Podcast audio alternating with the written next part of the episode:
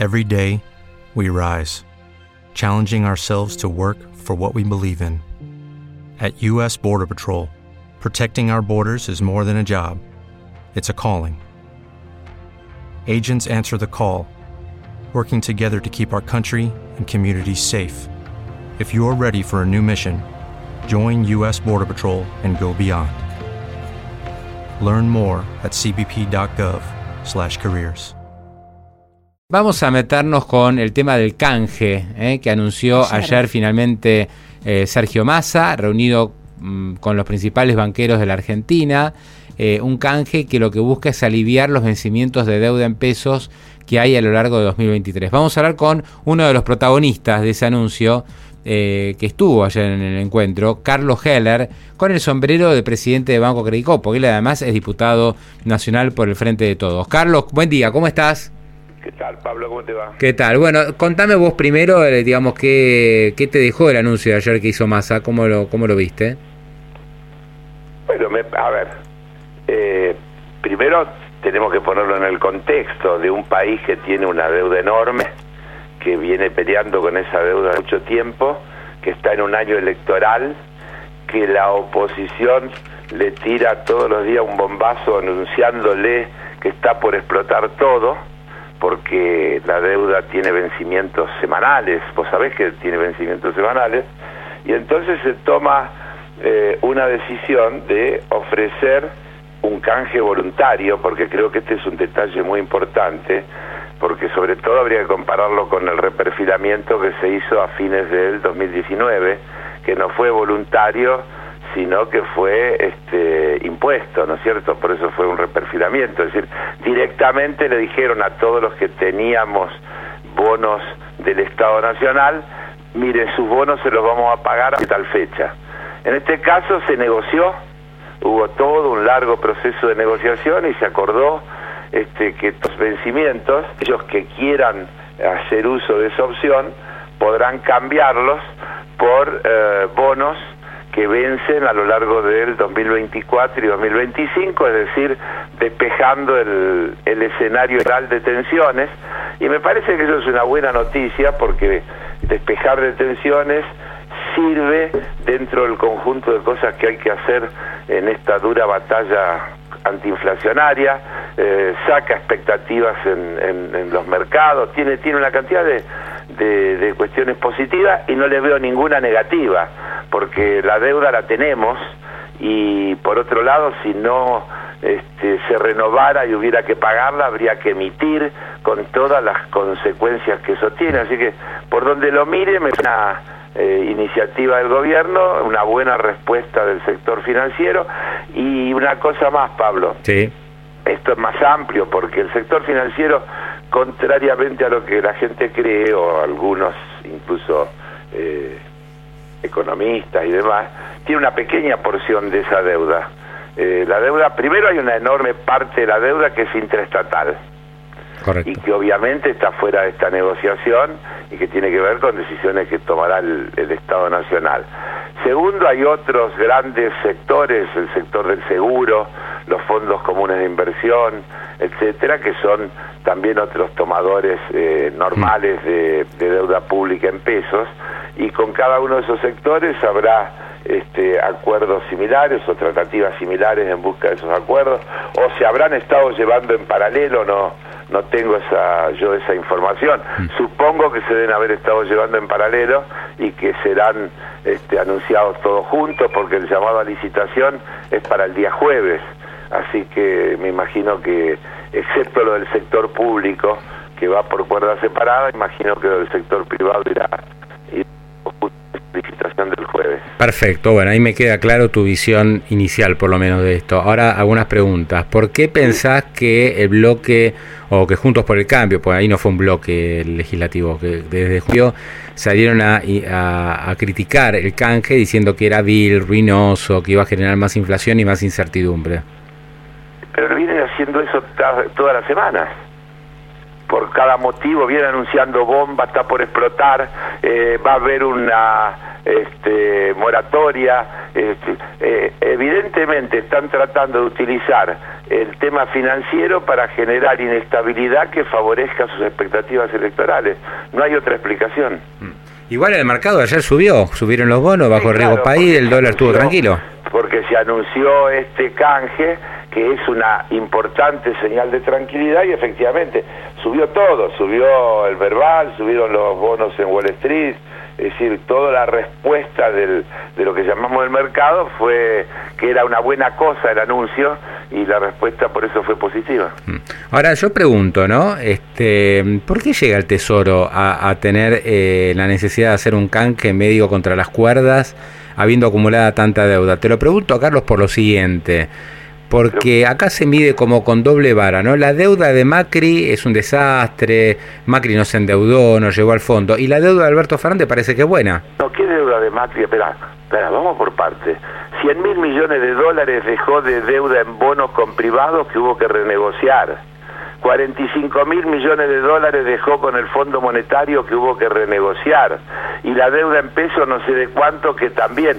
Además tenés una situación de déficit fiscal en el marco de un acuerdo que la Argentina tiene con, con el Fondo Monetario para refinanciar esos 45 mil millones, en las que se quedó en que en el 2022 había que bajar a 2.5 el déficit fiscal de los 3,5 del año anterior y a 1,9 para este año 2023.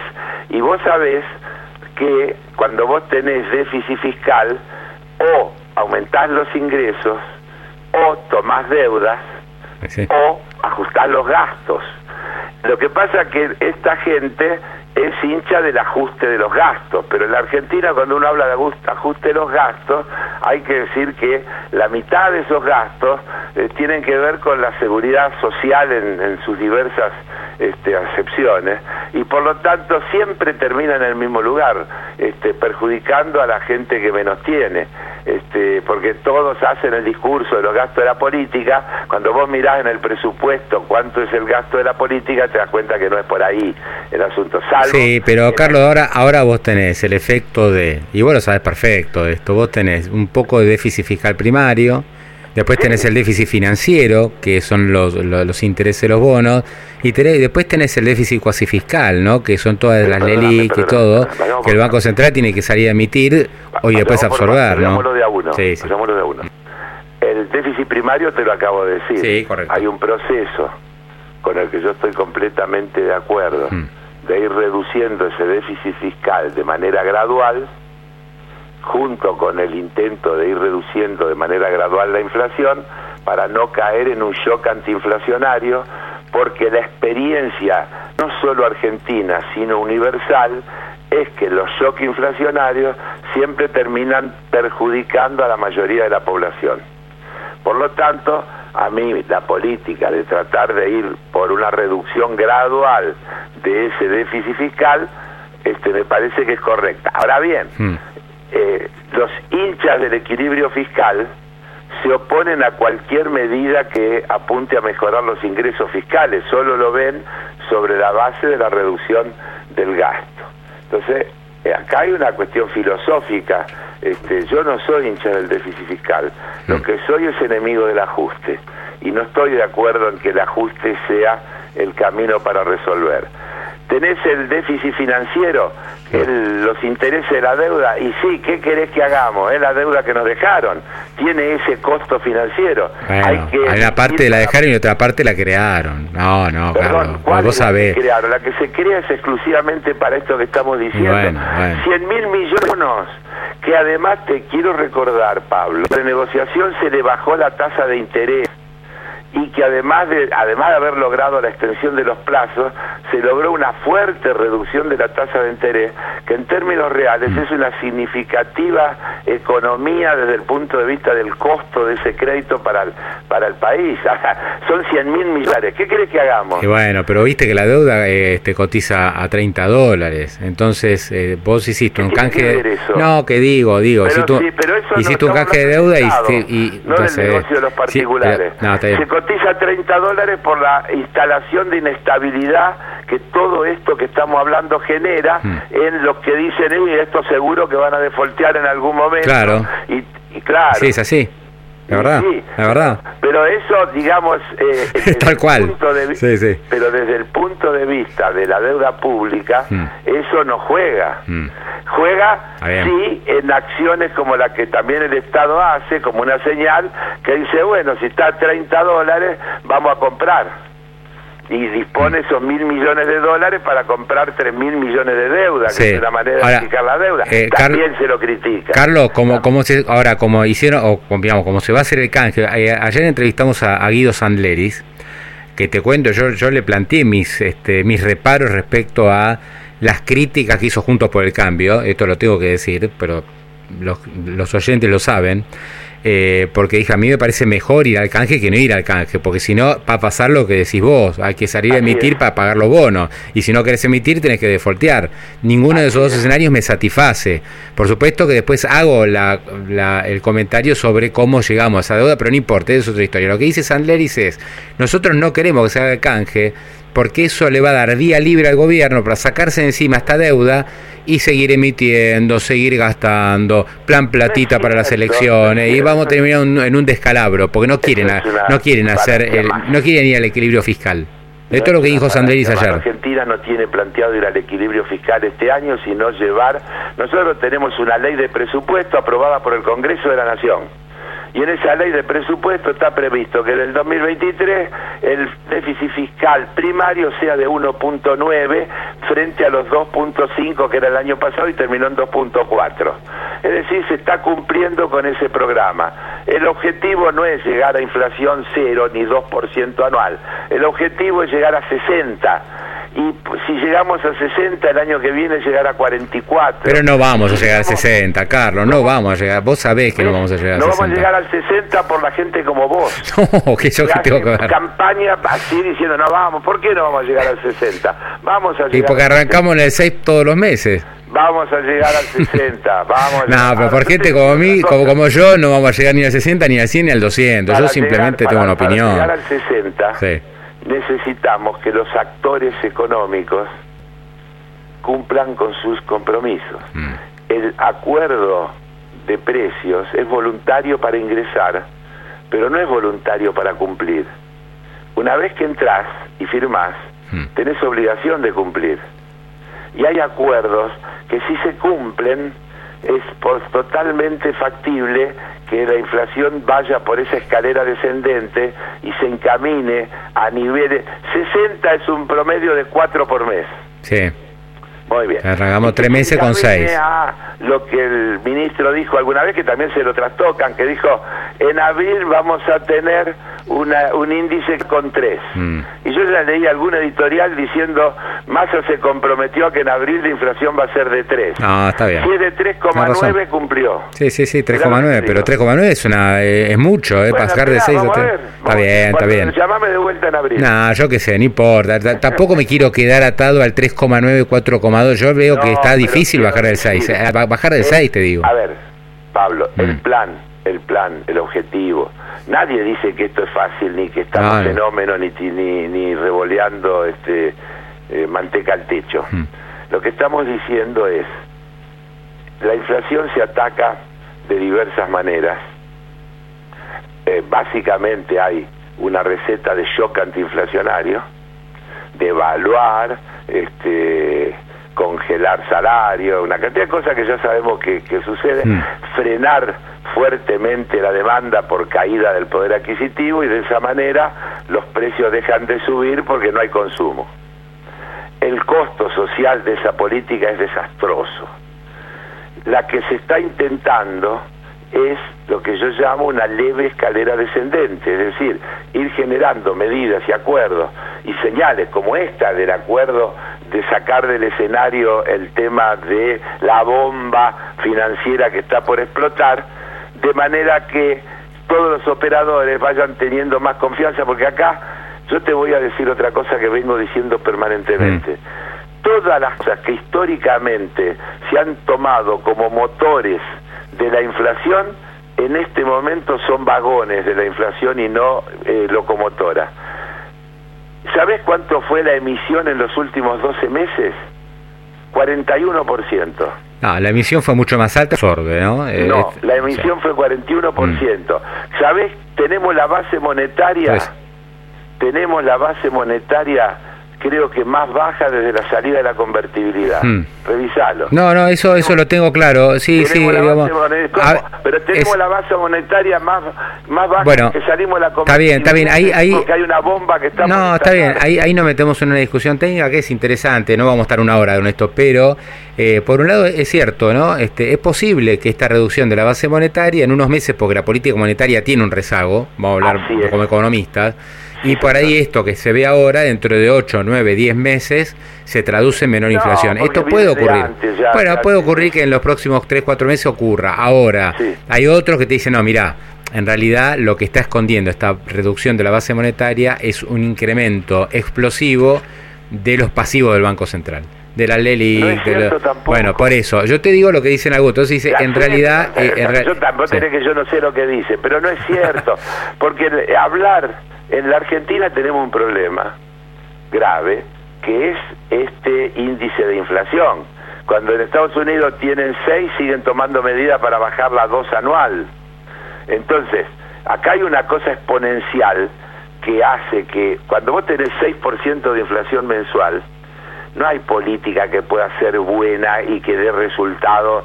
Este, todas las políticas son de atender a una cosa que tenés que ir desarmando. Estás con una enfermedad grave. ¿Quién puede negar que eso es una enfermedad grave? El asunto es con qué tratamiento se cura porque si no no no hay manera de no hay manera de resolverlo.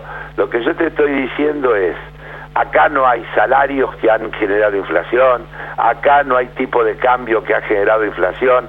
Vos tenés una cosa, que es la instalación de expectativas, el por lo que pudiere pasar, hmm. el por las dudas, donde cada uno de los eslabones de, de las cadenas de formación de precios se cubre por lo que va. No, voy a importar más porque van a devaluar, voy a aumentar porque cuando tenga que reponer no voy a poder cubrir los costos de reposición. Y así sí tenés a todos los actores de la cadena en función de que cuando lees todas las informaciones, los consultores te dicen, no, la inflación este año va a ser 130%. ¿Y cómo querés que actúen los paritarios gremiales cuando van a una reunión a negociar, cuando leen que la inflación va a ser 130%? Entonces, tenés una construcción, instalación de expectativas de desastre que actúan para que eso suceda así. Y no hay razones para que sea Está bien, está bien, no, no, cada uno ahí tendrá su, su, eh, su visión de las cosas, ¿no? Este, pero claramente, digamos, yo este enfáticamente defiendo las mías, me encanta hablar con vos porque es un interlocutor que entiende los temas, aunque mm. no estemos de acuerdo. Sí, sí. Así que yo me gusta hacerlo. Carlos, Carlos, y te quiero hacer una pregunta más ya saliendo de este tema de canje, inflación, que ya me queda claro, digamos, cómo, cómo lo ves vos y creo que la gente también. Eh, desde el punto de vista político, ¿Cómo ve la cosa? Vos, digamos, sos un gran conocedor de, desde tu lugar, este, ya recorres los pasillos de la política hace muchos años, además. Está el tema Cristina sí, Cristina no, lucha y vuelve, este, operativo clamor. ¿A vos te gustaría que Cristina sea candidata? Lo que a vos te gustaría. Una cosa. Este, creo que la Argentina tiene una gran dificultad de carencia de una cultura eh, de política de coalición eh, en las coaliciones hay eh, debate y diferencia. Mirá, acá muchas veces se habla del Uruguay. Yo me acuerdo de haber visto hace años en el Uruguay manifestaciones contra el gobierno del Frente Amplio de alguna de las fuerzas que integraban el, el Frente Amplio. Hace poco he visto a Podemos, en, he visto, he leído a Podemos en España eh, haciendo una gran manifestación contra una política del gobierno eh, socialista, de la coalición que Podemos integra, pero en desacuerdo con la política. Es decir, eh, a veces a nosotros nos cuesta aceptar que en un mismo espacio se pueda tener diferencia y que pueda haber este incluso controversias. Punto. Dicho esto, yo estoy absolutamente convencido que Cristina es la mejor eh, candidata que nosotros podríamos tener. Pero también estoy atento a que ella dijo que por las razones que explicó no va a ser candidata. Este, si Cristina decidiera ser candidata, si vos me preguntás a mí, yo la apoyaría sin ningún lugar a duda. Pero creo que hay una cuestión que se tiene que definir. A mí no me asusta que haya muchos candidatos de nuestro espacio.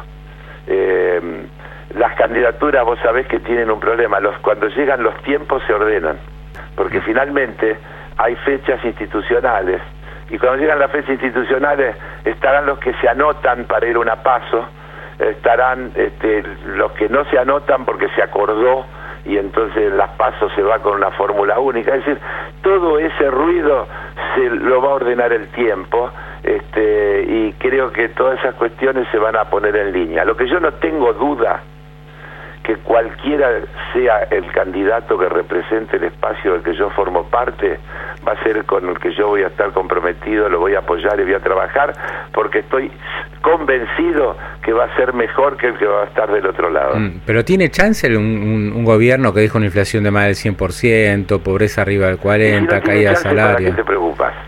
No, no, no, te consulto a vos si vos pensás que, que tiene... Que tiene... por te dicen que no tiene ninguna chance y se por otro lado se la pasan todo el día discutiendo si Cristina sí, Cristina no, mm. si va a ser y si no va a ser. Si no tiene chance, déjalo tranquilo, que no tenga chance. no, no, te, no pero quería... Vos pensás que tiene chance. Mirá, yo te voy a decir una cosa, yo te voy a decir una cosa. En el 2009, a mí me tocó ser candidato en el peor momento. Sí después de la crisis del 2008. Néstor Kirchner perdió con De Narváez en la provincia. Yo encabezaba la lista acá en la ciudad y también hicimos una pésima elección. En el 2011 Cristina ganó con el 54%. En el este 2015 y 2017 Macri ganó, no solo ganó el 2015, ganó la de medio término y parecía que era un trote eh, la carrera por la reelección y perdió. Este, y perdió. Entonces, eh, todas esas cosas hay que verlas con cuidado, este, las conductas finalmente de, la sociedad en su conjunto eh, a veces se deciden por, por hechos que suceden, eh, puntuales que, que vuelcan sectores de la opinión pública. Yo creo que más allá de todo lo que se dice, este, hay una mejora de la macroeconomía argentina muy dañada por la gestión anterior mm. y que eh, poco a poco va a dar resultados. Yo no sé si se va a alcanzar a que esos resultados se perciban antes de las elecciones y demás, pero yo tengo la confianza en que este, la, la gente necesaria para que se pueda ganar lo, lo va a entender. Vos sabés que las elecciones finalmente, y más allá de todo lo que se dice, generalmente terminan resolviéndose por márgenes pequeños. Este, acá y en el mundo entero, ¿no? Este, Lula ganó por un punto, Biden ganó por un punto, de, elecciones de países eh, grandes y trascendentes. ¿Vos no crees que acá va a haber diferencia de 10 puntos, digamos? ¿Cómo? No, no, no, que vos crees que en esta elección no va a haber 10 puntos de diferencia a favor del ganador.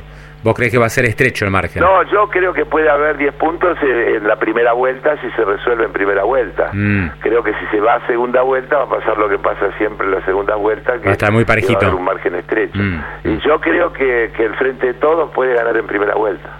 ¿Vos crees que pueden ganar, o sea, que puede sacar 10 eh, puntos de diferencia? Sí. Frente de Todos. Sí. Bueno, esto parece como algo increíble, ¿no? Porque no hay ninguna encuesta. No, no, te digo de verdad que si sucede, la verdad que es un me, saco sombrero. Es, la primera vez que escucho la primera vez que lo escucho eso. ¿De qué? No, no, que frente a todo puede ganar por 10 puntos. A mí por primera vez. No, por eso, está bien, está bien, pero la verdad que está bien, está súper confiado, está bien. No, no, no, no, espera, yo te estoy mostrando que las cosas no son como mm. parecen, nada más. Este, yo creo que vamos a hacer una gran elección en la provincia de Buenos Aires. Mm. Que no es menor, no es menor, ¿eh? ganar la provincia, viste que aquí lo parece que no lo desbancan por nada. Que la historia muestra que casi siempre el que gana la provincia de Buenos Aires gana la nación. Mm.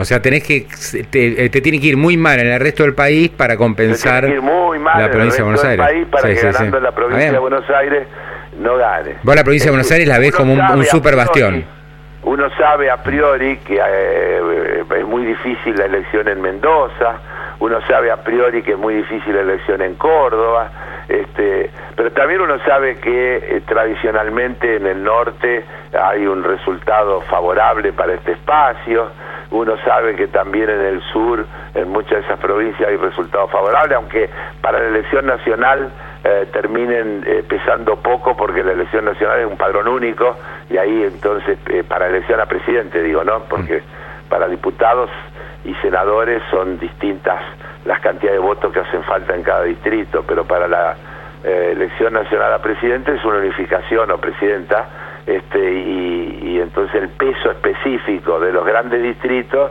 es determinante. Pero un distrito que tiene casi el 40% de los votos, no podés dejar de tener en cuenta que ese resultado tiene una importancia este, decisiva en el resultado electoral.